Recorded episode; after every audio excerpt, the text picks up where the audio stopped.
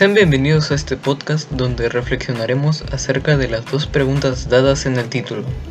La primera de ellas no tiene una sola respuesta, ya que cada joven tiene una reacción distinta, pero los jóvenes que quieren seguir el camino del bien, tienen buenos valores o se quieren reconciliar con Dios, claramente eligen la primera opción.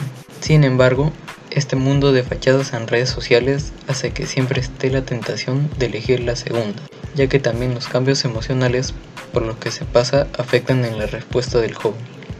Para la segunda, tomaré como ejemplo la historia de Robert Downey Jr.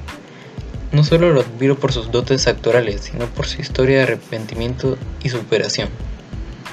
Este personaje tuvo contacto con los narcóticos desde muy pequeño y siguió con el consumo de este durante tantos años que le costó perder a su pareja, hijos, papeles actorales y un año y medio de su vida en la cárcel. Pese a todo esto, el actor demostró que se puede cambiar y tuvo un arrepentimiento profundo, que se vio reflejado no solo en dejar el consumo de estos, sino también en su carrera y vida personal, alcanzando logros a nivel mundial y tener una nueva familia. Por lo que lo sucedido con él fue parecido a lo del hijo pródigo, ya que se reunió con el bien otra vez y obtuvo grandes recompensas por ello.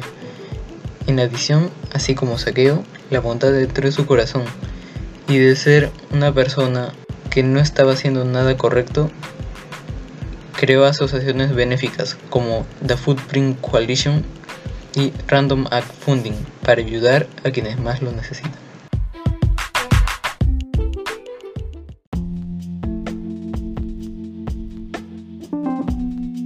Entonces, podemos reflexionar primeramente que los jóvenes, a pesar de justificar sus actos a veces, siempre pueden arrepentirse y siempre habrá gente tanto que lo haga como que no.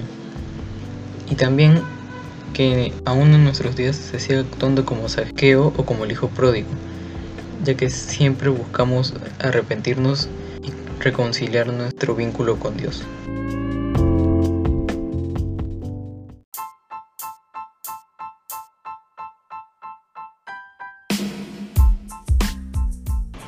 Muchas gracias por haber escuchado este podcast y nos vemos pronto. Que Dios los bendiga.